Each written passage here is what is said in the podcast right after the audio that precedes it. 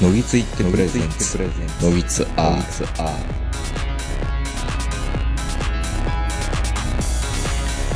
どうも皆さんこんばんは、東横名人です。えー本日も、えー東京某所、我が家よりお届けしております。お相手はいつものように私、東横名人と今日もズームで長野からこの方です。はい、こんばんは、坂本です。まあ、あの、メールをいただいておりまして、今週、来週とはメールが続くんですが、えー、差出人、のぼさん。家には寝に帰るだけ、さんです。何になりたいですか？どんな結末がいいですか？っていう題名でいただいております。えー、東横さん、坂本さん、いつも楽しい配信をありがとうございます。ありがとうございますありがとうござい。ます。えー今回のメールは以前に下書きはしたものの、偶然にもその頃の放送回、えー334回のテーマにメールの内容と同じワード、ナロー小説が使われていたのでお蔵入りしたのですが、名人が、送れ送らんかい送ってというものですから、笑い。まあ、ツイッターでちょっとやりとりしてたんですけど、私自体は全くナロー小説は読まないので知識もなく、定義等がきちんと当てはまるのかは疑問なのですが、坂本さんのこれまでのお話から、何かの表紙に、野木津の二人が江戸時代に生まれ変わったら、タイムスイープしたら、気がついたら江戸時代のこんな人になっていたら、と勝手に想像しちゃいました。えー、東横名人、南町奉行同心、かっこいいですね。えー仕事はきちんとこなすが、何かと重いストレスを抱えている。自分なりの正義を通すために悪人だけを消す裏稼業グループのリーダーでもある。まあ、中村問答みたいなもんですね。裏稼業だけではストレスなく日々、日々送るが、えーある日依頼人が他のグループにも依頼してしまったことから、グループ間の構想となり窮地に追い込まれてしまう。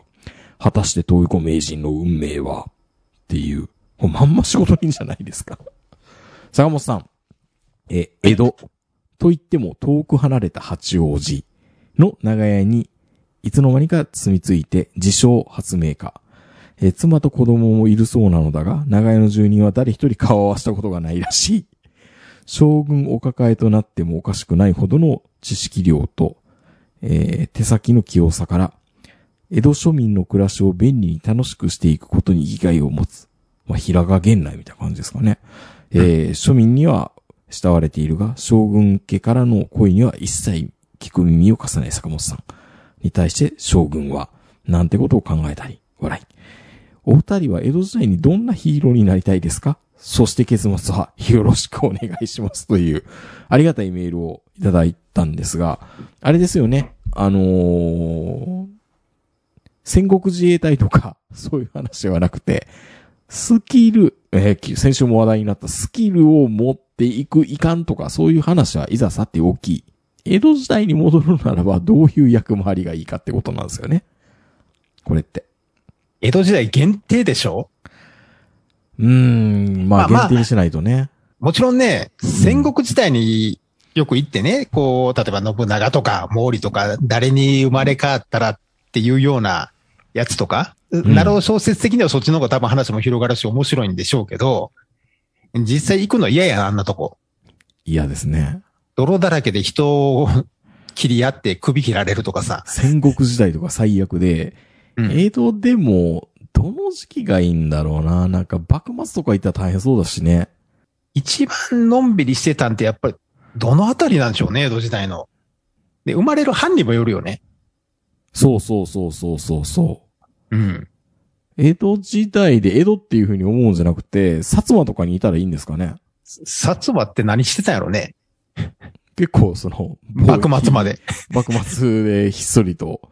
幕末でイギリスと戦争するまでは、ずーっと250年ぐらいはひっそりしてはったのかな。ひっそりとではなくて、財力蓄えれてるってことは悪くはなかったんじゃないですか？あんまりね、その、幕末になると、まあ、いろんなね、五島藩とかいろんなとこ出てきて、一気にこう、何してたかよくわかるんですけど、うん。なんか、間あんまりよくわからなくて、そうなんですよ。まあ、そう、中心蔵とかね、たまにあの、ちょっとはっちゃけるところはあるんですけど、うん。それ以外あんまり何をしてたか、参勤交代ぐらいかな。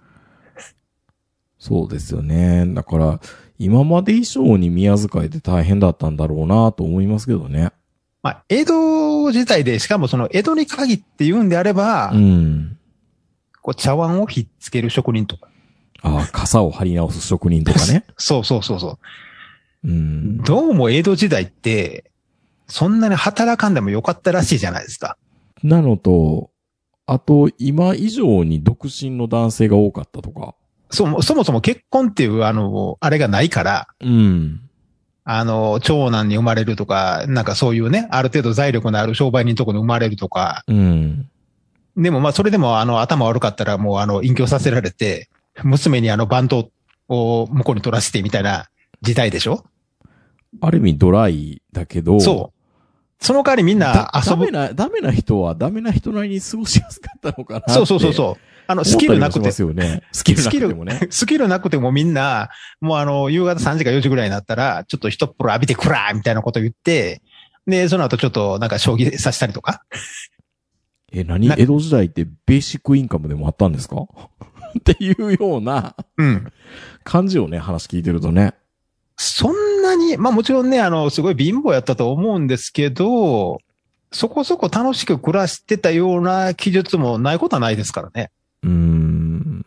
そうですね。なんかね、なんだろ多分俺らが思ってるイメージで言うところのイタリア人みたいな感じで暮らしてたんじゃないの？ギリシャ人とかイタリア人ね。そうそうそうそうそう。お昼休みも結構長めにとって、みたいな。まあ朝は早いんでしょうけどね。うーん。でもまあやっぱりそう考えると、いや、でも本当にだから、その時のね、お侍さんって別に戦争もないわけじゃないですか。おそらくもうその関ヶ原徳川幕府ができてからも100年以上経ってる時代であれば、うん。もうほぼほぼ諦めてるでしょうからね、何もかも。そ、そんな時の武士っていうか、おお侍さんっていうか、この同心とかって結構辛かったんじゃないかなと思って、何のためにいいるんだろうみたいな。まあそうですね。まあだからこそそのプライドというか、うん。まあそれが生きるね、支えになってるでしょうし、実際でも同心、かね。うん、でもあの、同心とかね、十手持ちとかで、まああの、要は時代劇の中ではよくあの、犯人が拷問されたりとかしてますけど、あれかってなんか、いろいろ書物読んでると、一年に一回あるかどうかぐらいが 話らしいですしね。のんびりしてたのかな。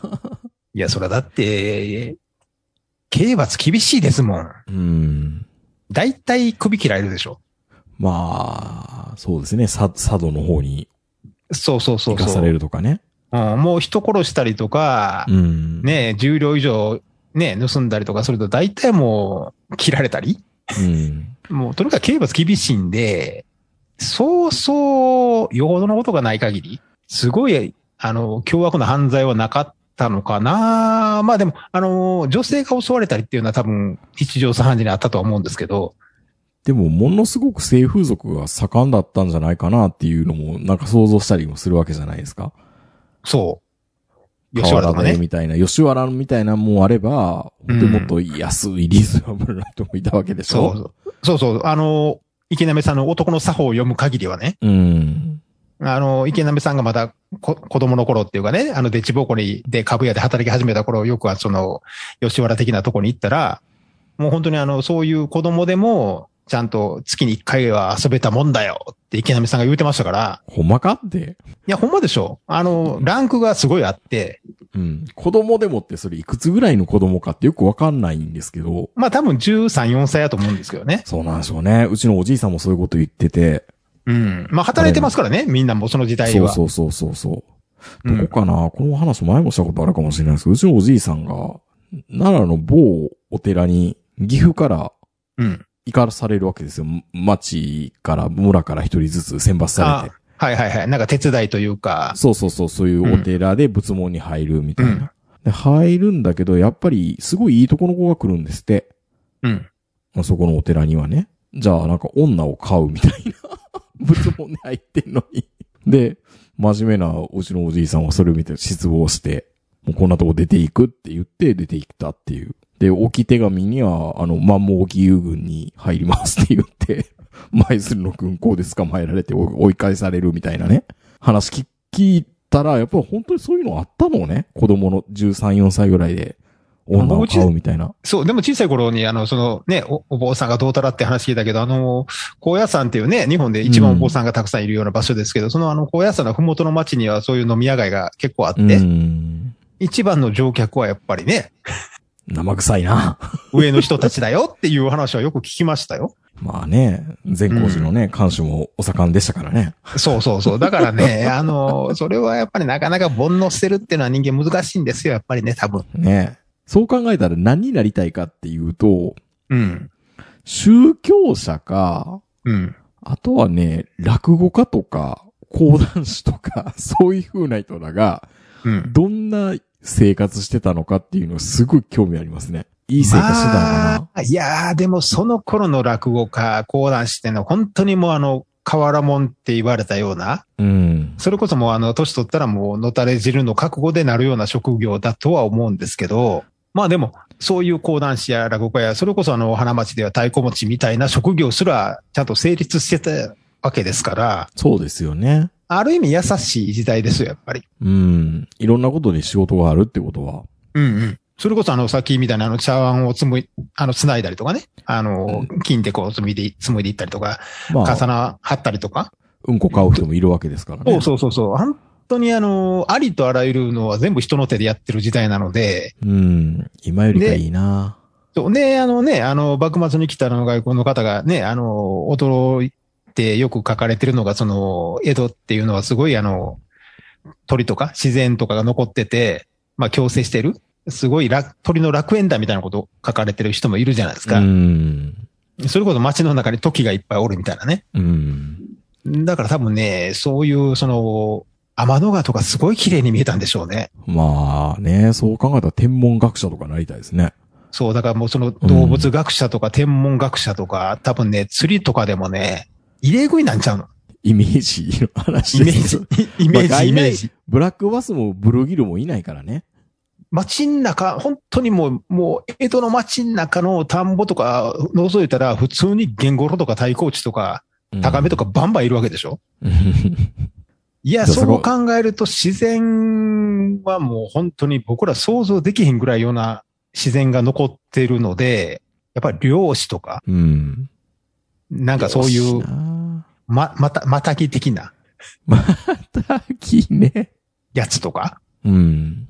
まあでも、ちょっと憧れるのは、あの、本当にあの、なんていうんですかね。あの、肩の上に棒を乗せて両側にそのでかい屋台みたいのを、あの、肩に乗せて運んで、あの、寿司とか、そそばとか、うんそうそうそうそうそうそう、そういうの。そこで、そこで店開きたいかっていうよりも、うん。それで食べたいよね。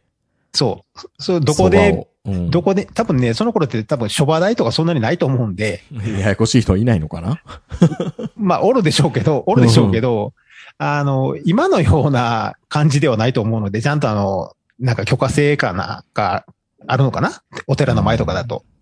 そういうところであの、蕎麦の屋台とか、おやきとか、いいな。団子屋とか、なんかそんな感じの商売、なんか楽しそうじゃないですかね。うん。まあ大変、本当は大変なんでしょうけど、いや、それでね、ちょっといなせな奥さんとかもらえたらなんか江戸の生活楽しそうやなっていう。まあでも、いなせな奥さんをもらうとかで、元からか、元旗元のなんか、外れの方にいた人とか、そんな人でしょ？そういう昔の時代劇には大抵そういうね、下町の長屋にもいなせな奥さんいっぱいいまして。まあでもだからね、あの辺うんの仕事人とか見てるとですよ。とはいえ、中村モンドって多分もともとどっかの旗本のいいところの家系で、うん。まあ次男か三男か四男かよくわかんないけども、うん。なんかもう養子に出されて、婿殿って言われてるんでしょ？多分ね。結構な位置づけなんですよ。サザエさんの、サザエさんのところのマスオさんみたいなね。みたいな感じで、ってなってくると僕らからしたらですよ。多分、うん。財務省のうん。結構なうん偉いさんになったけども、うん。えっ、と、近畿なんとか財務局みたいなところの局長に生かされてるぐらいのもんじゃないんですか、位置づけ的には。なんか、なんとかファイルみたいなの持たされたみたいな。そうそうそう。なんか、なんかし死なざるを得なかったみたいなう。ん。結構な官僚っぷりだと思いますよ。官サザエサザエさんっていい地方官僚かなうん。サザエさんの家は世田谷なんでしたっけ？世田谷です。の平屋の一戸建てですもんね。うん超超いいとこですよ。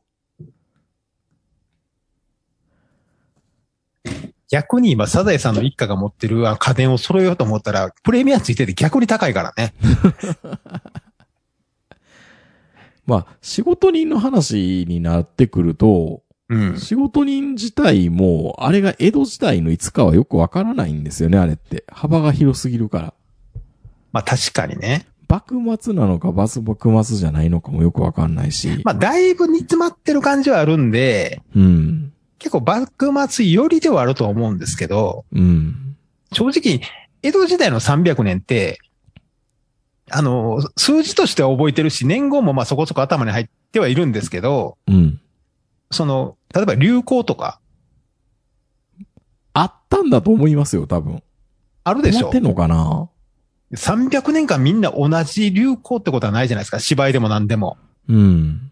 もちろんね、中心蔵が流行ったりとか、もあるでしょうし、なんかそういった、その流行的なその人の暮らしの文化とか、そういったものを全く勉強してないんで、どの時代が楽しいのかな？江戸の中でもね。うん。まあでももう今こそやっぱ仕事にやってほしいですね。今もう全然その風刺みたいなんてないじゃないですか、ドラマとかで。そう、だから、やぼれ傘投手とかね。うん。それこそあの、よくあの、野木でも言いますけど、船にモーターボートをつけてね。ものすごい勢いで走ってくるみたいな。ああいったえ、あの、まあ、別にあの、はぐれ込むでもいいんですけど、うん。バカバカしい時代劇を見たいんですけど、やっぱお金がかかんのかな。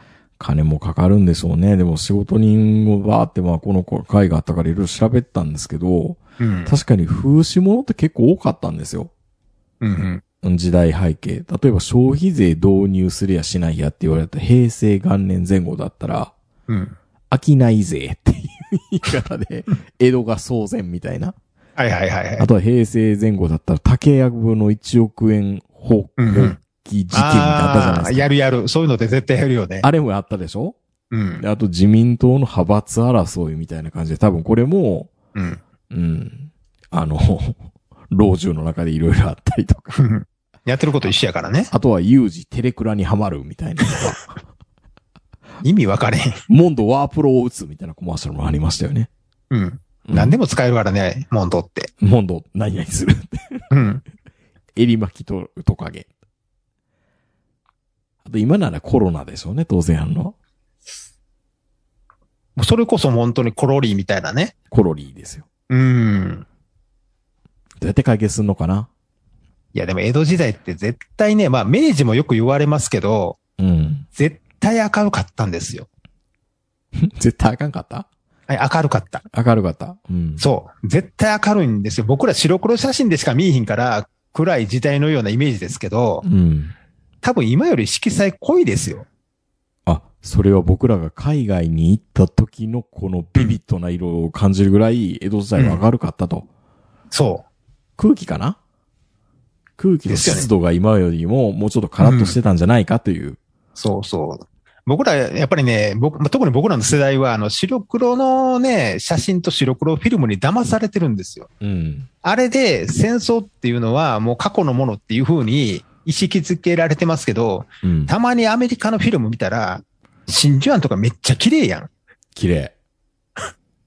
ようあんなところに爆弾落としたな、みたいな。ほんまやね。確うんか。いや、僕ら本当にあのね、あの、例えば沖縄の、あの、戦争の白黒フィルムでなんかもうボロボロのね、あの沖縄の人たちがこう降伏してったりとかするフィルムとか見てたんですけど、に。うん。悲しくなるぐらいカラーフィルムで見たら沖縄綺麗やろ。まあそうでしょうね。で、その、おき、綺麗な沖縄で戦争をやって火炎放射器で燃やされてみたいな。うん。いや、本当にね、ああいうの見てると、まあまあ、ちょっとあの、べ全然話が別になっちゃうんですけど、ちょっと俺白黒補正かかりすぎてて、うん。俺ら、特に俺俺らの世代は、うん。もうあれは古いことみたいな簡単に終わらせてしまってるところがあるんで、ちょっと反省せなあかんのですけど、多分ね、大正とかすごい服着てたよ、みんな。多分ね。確かに。デモクラシーの時とか。いや、本当にハイカラさんですよ、多分みんな。今が多分ね、大人しすぎるんでしょうね。うん。うん。グレーだ、灰色だ、アスカラだ、みたいな。そう。だから、ツイッターでたまに俺が子供の頃の昭和の写真が上がってくるときあるんですよ。うん。昔の大阪駅とか、昔の神戸みたいな。ありますね。あります、あります。昭和も派手やもんね。う ん昭和の銀座とか。なんかもう、昭和の銀座とか昭和の難波とか見てたら、ほんまにあのーなんかこう、爆発する寸出の中国みたいやもんね。あのね、色がね、多分原、うもう今以上に原色なんですよ。あと、フォントとね。うん。フォントが元気やん。本当がカクカクしてて元気ですからね。元気やん。今のフォントで元気ないやん。今は、あの、マイルドですから。いや、たまにね、あの、本当にあの、まあ本当にっていうか、本当にギャグじゃない。いや、ギャグじゃないけどね。ギャグじゃないけど、うん。あの、昔のカルピスとかの、あの、フォントと、今の5の紅茶、美味しい無糖って。なんなんこのおとなしいフォント。何に遠慮してんのっていうぐらい。まあ、読みやすくとかデザインのバランスとかいろいろ考えたら、うん。本当がそこまで主張せんでもいいってことなんですよね、今はね。いや、もう街のフォントから変えていかなあかんと思うよ。多分ね、本当に元気を奪い取られてる部分ってあると思うね。ああ、そんなこと言いますか？うん。まあ、本当っていうか、でも手書きだから、本当がないんですよ。そう。だからね、うん。あのーよく右翼の人たちも、なんかこうね、あのー下馬文字みたいなやつ？げああいうやつとか、もううん、堂々と鬼畜米とか書けばいいと思うんですよ。うん。うん。やっぱりね、ああいうの読むとちょっとなんかこう、血湧き肉踊る部分若干あるやん。太いもんね、なんか止め羽がね、全体的に。やっぱ京都大学の前とか取ったら、ちょっと、ちょっとなんか、揺さぶられるやん。うん。た、縦看板とか見たら。確かに。でもこれ美味しい無糖のフォントであれ書かれても多分ならへんと思う。鬼畜米とか、うん。三里塚なんとかとか？そうそうそう。大、大学なんとか部はあの予算を開示せよみたいな、なんかこう、そういうのがよくあるじゃないですか。狭山事件、狭山事件をとか。そうそう、そういうのもの、やっぱりね、全部これ美味しい無糖に変えると、あまりうんあの、こう、訴求力というか、こうね、訴える力がないわけですから。何の話しましたっけ？まあ、えーっとね色の話ね。色の話ね。そう、だからね、明治時代とかビビットです、多分。うん。そうそうそう、江戸時代の話とか。あのね、結構ね、多分明るいはずなんです。江戸時代って。着てる服もね、派手なんですよ、きっと。そうかないや、絶対そうですって。みんなみ夜は、なんか、目良かったんでしょうね。暗くても見えたんでしょうね。そうそうそうそうそう。うん。え出ないと、あの、ヨタカの女の人と出会えないじゃないですか。うん。うん。まあ、あらが目立たなくていいのかもしれないですけどね。まあ、お城に塗ったりとかもしますけど、うん。まあでも、お百姓さんは嫌ですね。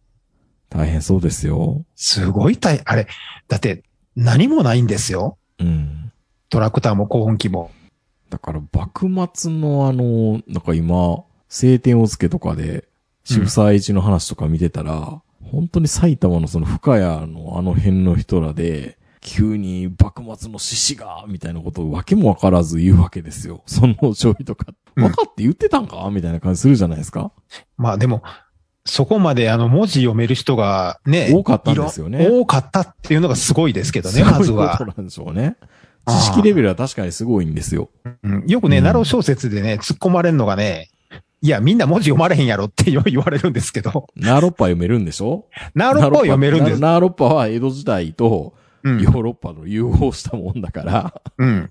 読めるんでしょ？みんな。そう識字率高いんでしょ？そう。普通にね、あの、オフレとか出しても読まれへんのですよ。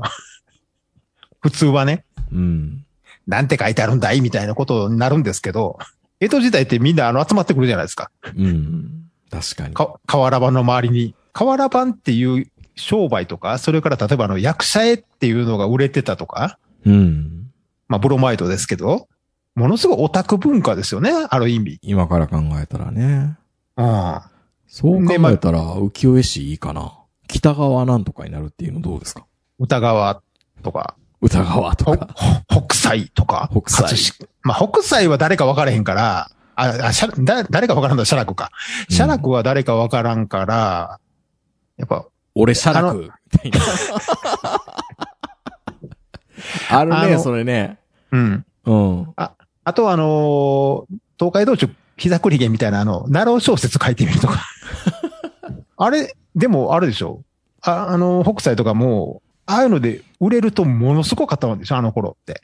どうなんでしょうね、その辺ね。いや、だってまあ、嘘かほんまか知らんけど、そう、例えばあの、北斎が米粒にスズメ書いただけで重量みたいな。マジかって。うん。よくわかんないけど、芸術家ってそんなに認められるタイプ、生前で認められるタイプって普通ないじゃないですか。ないない。でも、日本の浮世絵の場合は、それがまあ、いけてるんですよね。いけて、いけてるんですよ。世阿弥関西とか、あとは運慶会計とかっていうのも、ううん。それなりに評価されてるんですよね、生きてる時にね。うん。まあ、評価されへんかったら死ぬだけやからね。うん。まあ、だから、もちろん評価されてない人も山ほどいるんでしょういや、けど。どんな暮らしぶりやったんやろうでも、北斎とかです。ええ北斎、北斎なんかドラマ、映画やってましたもんね、前ね。柳楽優弥か何かで。え、なんか北斎で映画って言われたらなんか、裸の女連れてきて、あの、その上にタコ乗したりとか、そんなイメージしかないんです。そうそんな、そんなイメージしかないけど、そんなイメージしかないんですけど。何でしたっけ、最後は、画境老人万事丸みたいな。そうそうそうそう。なんかもう洞窟の中で絵描いてるみたいなの。もうそんなやつって田中一村か北斎しかおらんと思うねんけど。いや、でも、そんな、そう、万事丸って言ってて金持ってんのかなっていう気もしません、でも。いや、全部使ってたと思うよ。ああ、遺越の金持たねえ、みたいな。ああ、だってそもそも貯金するっていう、どこに住んねんって話でしょ、あれ。そうね。蓄財って概念があるのかどうかってよくわかんないんですよ。そう。で、多分ね、昔は、もう、死ぬハードル低いし、うん死のうと思ったらすぐ死ねたじゃないですか。病気になったら死ねるんやから。まあ、手下さなければね。そう。だって、うんほとんど言うてもみんな何もないんですよ。薬もなけりゃ、手術もないし。手術もないしね。うん。うん。もうせいぜいあの、なんか何秒連とか言って、なんか変なあの、寿命、呪文を唱えたりとか。それは急に江戸の将軍もみんな亡くなっていくよね。そう。だからこそあんだけね、側室というか、うん。あああいうのがあるわけですけどね、多くが。いや、だから、死ぬのがもっと今よりも簡単やったんで、そこが楽しいじゃないですか。楽しいか楽しくないかわからないけど。う んいや、もう俺、俺来週死ぬかも、みたいな感じでみんな生きてるわけですよ。じゃあもう金やんかいいかってなるか、やっぱりそうなると。うんなるでしょ。しかも平均寿命50ぐらいでしょ。江戸時代やったら45ぐらいうん。まあもちろんね、あの定年制や、もう。死ぬわ、もう死ぬわ、俺も。あの、もちろんあの、赤ちゃんとか子供の時に死ぬのがほとんどなんで、うんそういう意味で平均寿命って短いだけで、あの、実際60、70とか、えー北斎でももっと上でしょ、あれ。だから、あの、生きる人はもちろん生きるんですけど、もう本当にあの、今みたいに殺してくれって言ってもなかなか殺してくれへん時代と違うので、うん。そういう意味ではね、楽しい。きっと。単純に僕あれですね、なんかど、そういうヒーロー云々っていうよりも、なんか、こう、明智光秀が生き延びてたとかいろいろあるじゃないですか。なんとか、ぼ、お坊さんみたいな天海、天海五条になったとかなってないとかっていうのをうん。聞きに行きたいですね。え本人に？本人に。今どんな気持ち？あ、あけ、あけち今、今どんな気持ち？みたいな。あけちどんな気持ち？なんか、韻踏んでますけど。いや、どんな気持ちって言うたって会われへんやろ。まず会って話してくれないからね。そうか。うん会って、で、あその頃って、なんか俺、そういう出したら俺、タイム、タイムスクープハンターになりたいです。要潤になりたいです。ああ、確かに。その、と、うん、特殊な交渉術。その頃まだ大阪で豊臣が残ってる頃やろ？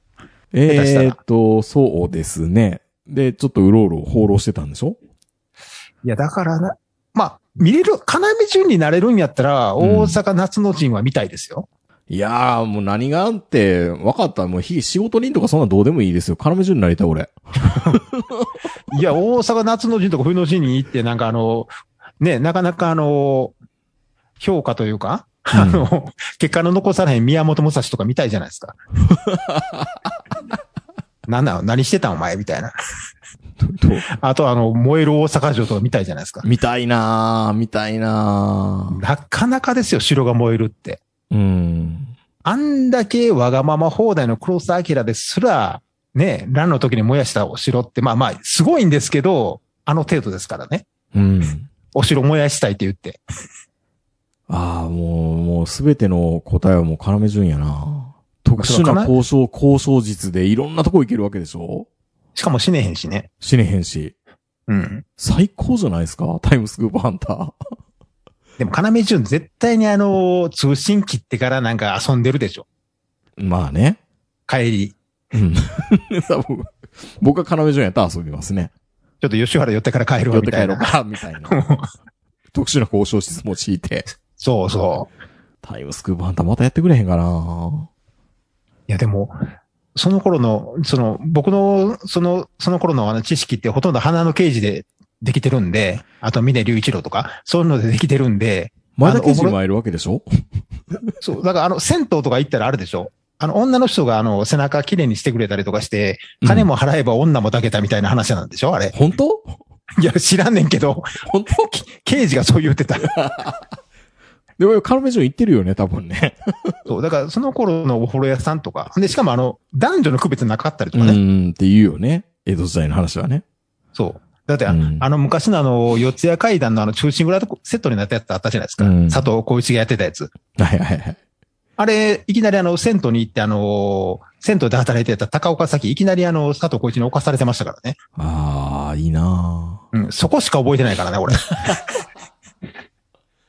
だからそういう、なんかあの文化がね、あの、まあ、あの、女性には申し訳ないんですけど、ちょっと一回体験してみたいような文化なので、まあ、ある程度やっぱりちょっとお金があった方がいいので、まあ、ヒーロー、なんかヒーローになりたいかって言われたら、まあ、ヒーローか特殊なやつって言うと、やっぱり、なんでしょうね。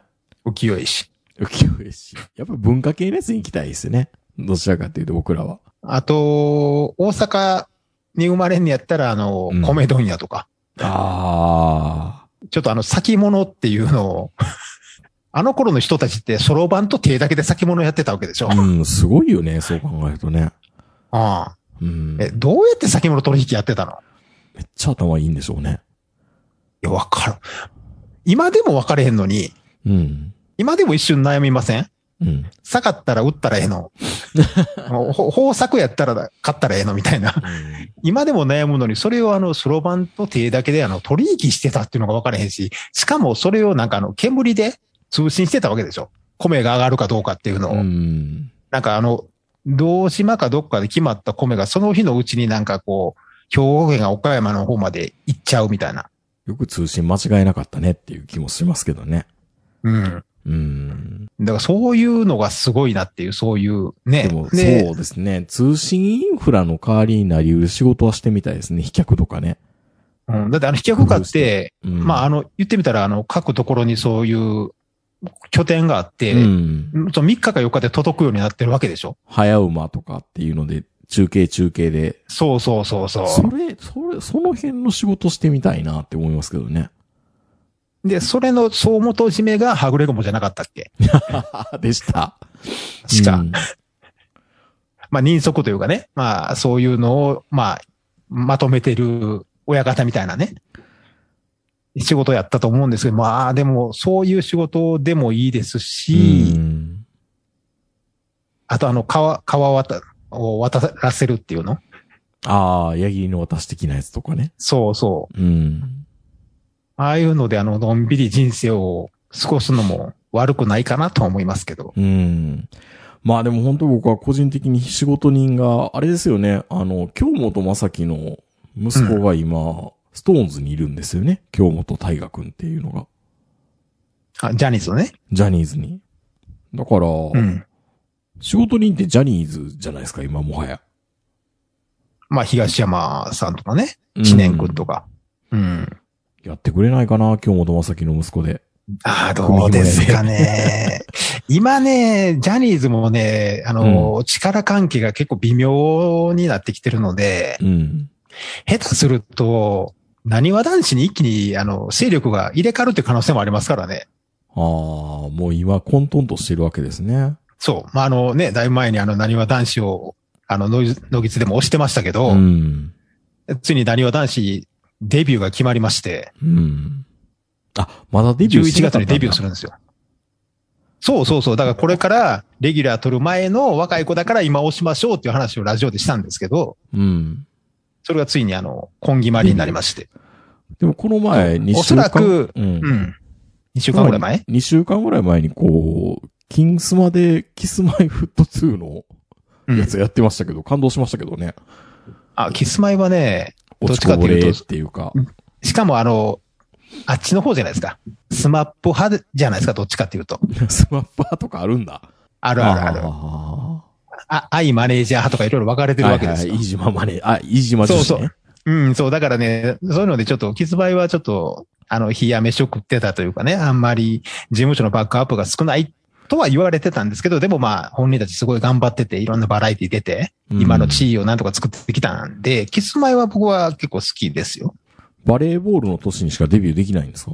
いや、そんなことないですよ。何は男子は。ないよね。う。ん。そうそうそうそう。んまあ、ほんで、多分本来であれば、ハイハイの方が先だったと思うんですけど、まあまあ、いろいろやらかしたんで、で、まあ、なにわ男子がかなりあの、人気が沸騰というか、結構してきたので、おそらくね、今日の段階でもおそらくファンクラブの人数も18万から19万ぐらいになってるので、もうデビュー前までにはおそらく20万から30万という数字になると思うんですよね、ファンクラうブの。うそうなってくると、もう、ある程度の CD のセールスとか、あの、ツアーとかのチケットとかも見込めるし、もうほとんどのツアーは今もソールドアウト状態ですからね。何は男子もう。んまあそういう意味では何は男子が仕事人。仕事にみんなで？いや、えっ、と、おそらくね、何人か。大西くんか、うん。藤枝くんか、まあぼ僕の個人的希望は藤原くんですけど、まあ、あの、藤枝くんと大西くん、ね、西畑くん、この3人の誰かが多分仕事人が始まったら入ると思います。残念ながらそんなに今いっぱい入れれないんでね、仕事人ってね。まあ、知念くんがね、うんいるからね。うんで、やっぱりあの、言ってもあの、そういうドラマ枠で今頑張っ、一番頑張ってるのは多分あの、平成ジャンプの伊野尾くんだと思うんですけど、うん伊野尾くん、山田くんっていうところがいいるわけじゃないですか。あとは、あの、脇役っていうかそういうので、有岡くんというのもいるんで、平成ジャンプで結構そういうのを取っちゃってるので、なかなかね、ドラマに何わ男子が入ってくるのは難しいと思うんですけど、うん。まあでも、個人的には、い俺、伊能くんの仕事にはちょっと見たいなって。准教授じゃなくて。何すんねやろうな。いやね、俺、伊能くんって、まあ今ね、あの准教授やってて、またあれもすごい評価が高いんですけど、うん。アイドルでは珍しいね、エロ可愛い系なんですよ。エロくて可愛いんですよ、あの人。談笑いや、そう、いや、談普通に、笑で殺すみたいな。普通に女好きなんですよ、あいつ。うん。だからね、あの、あ、じゃあ、じゃあ、女子、あれか、マダムキラーで殺していくみたいな感じか。マダムキラーだし、うん。普通に、あのー歌うわけですよ。ジャンプの歌の中であの、今夜あなた、あなたを口説きますっていう曲があるんですけど、ずっと言ってるね、それ。うんもうそういう曲。それを歌いながらう、ん。ペットショップを歌うわけですよ。可愛い曲も歌うっていう。うん。これはね、なかなか卑怯ですよ。あの、ジャニーズにはね、かっこいいエロい、エロかっこいいっていう技いっぱいいるんですけど、エロ可愛いってなかなかいないので、伊能はね、やっぱり卑怯ですよ。かなり。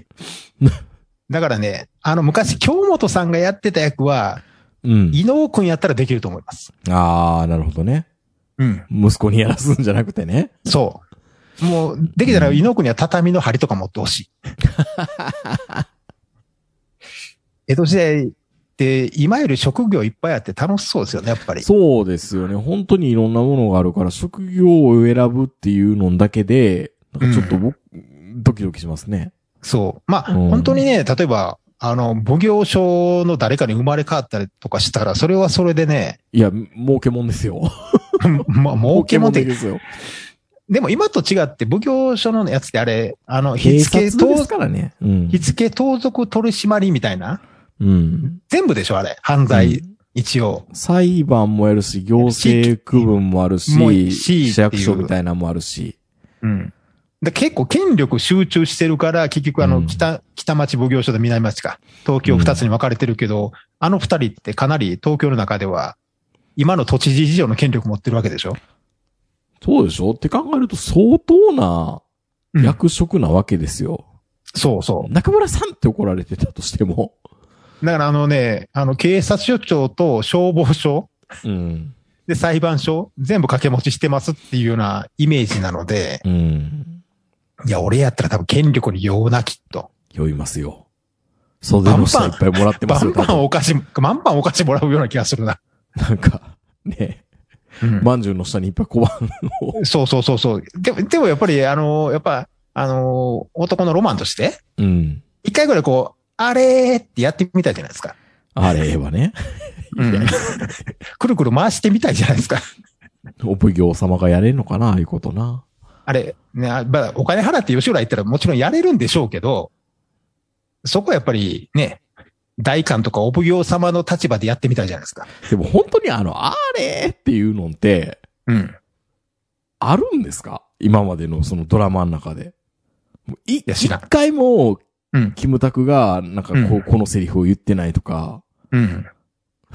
あるじゃないですか？プレスリーが、あのひらひらの服を一回しか着てないとか、うん。石田純一は実は不倫は文化とは言ってないとかね。言ってないとか、うんそういうのっていっぱいあるじゃないですか。でも、加藤お前は言ったよって今でも思ってますけど。巨人はロッテより弱いとは言ってません。まあまあまあまあ。それに近いことは山ほど言ってるけど。まあでも、うん。あれって実際そ見たかって言われると、ないよね。でも水戸黄門の中でないな。それバカ殿かな？多分バカ殿とかそっちの方が多いんじゃないですか。バカ殿がディフォルメしてやったのかな？いや、だって、あれってプロレスじゃないですか。うん。うんロープに振られたら、ロープに振られたら帰ってこい。そうそう。帯、あの帯、帯をめくられたら、あれって。で、回るっていうね。だって、あれっていうのは、あれのシーンしか言わないですからね。うん。あれっていうのは、イエスっていう意味でしょ？イエスですね、確かに。うん。いや、だって自分で回ってんねんから。うん。うん。いや、そんな、帯引っ張られただけで回るやつおらんやろ。ファンタジーですよ、ファンタジー。あれ、そうそう。だからプロレスなんてあれは、うん。うん。ちゃんと受けてるなっていう。ブレンバ、ブレンバスター受けてるなっていう話なんで。いや、ほんと職業幅いっぱいあって楽しそういや、いっですね。ぱいやって楽しそうですよね。まあ別にあのね、患者とか、なんかそういう、患者もいいなうん。そう。普段はずーっとなんかこの風車ひたすら売ってるとかね。あの風車って売れたことあんのかなって思うんやけど。全部ファンタジーですからね。うん。いや、だって間違って子供にあの、人殺せる風車とか渡したらせえへんのかな。いや、あると思うよ、でもそれも。も う人に刺さ、人に刺さるわ、みたいな。はい。えー、ということでね、まあ、あんまヒーローっていうより僕は、あの、仕事、職業人なんで、うんこんな商売面白そうだなとか、この現場見てみたいなとか。まあ一番かなああの、正解はタイムスクープハンターだったっていうことなんですけど。うん。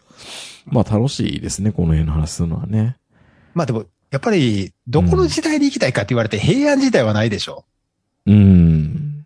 ね、鎌倉とか戦国時代もないし、やっぱ江戸やろうなでしょ？こんなあ、いきなり縄文時代に怒られてもいや、困る困る。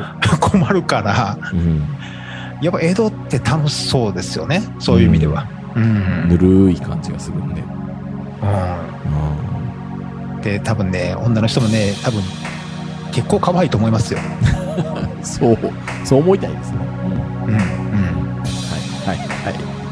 はい、ということで、ノブさんありがとうございました。ありがとうございました。さあ、それでは皆さんおやすみなさい。さよならさよなら。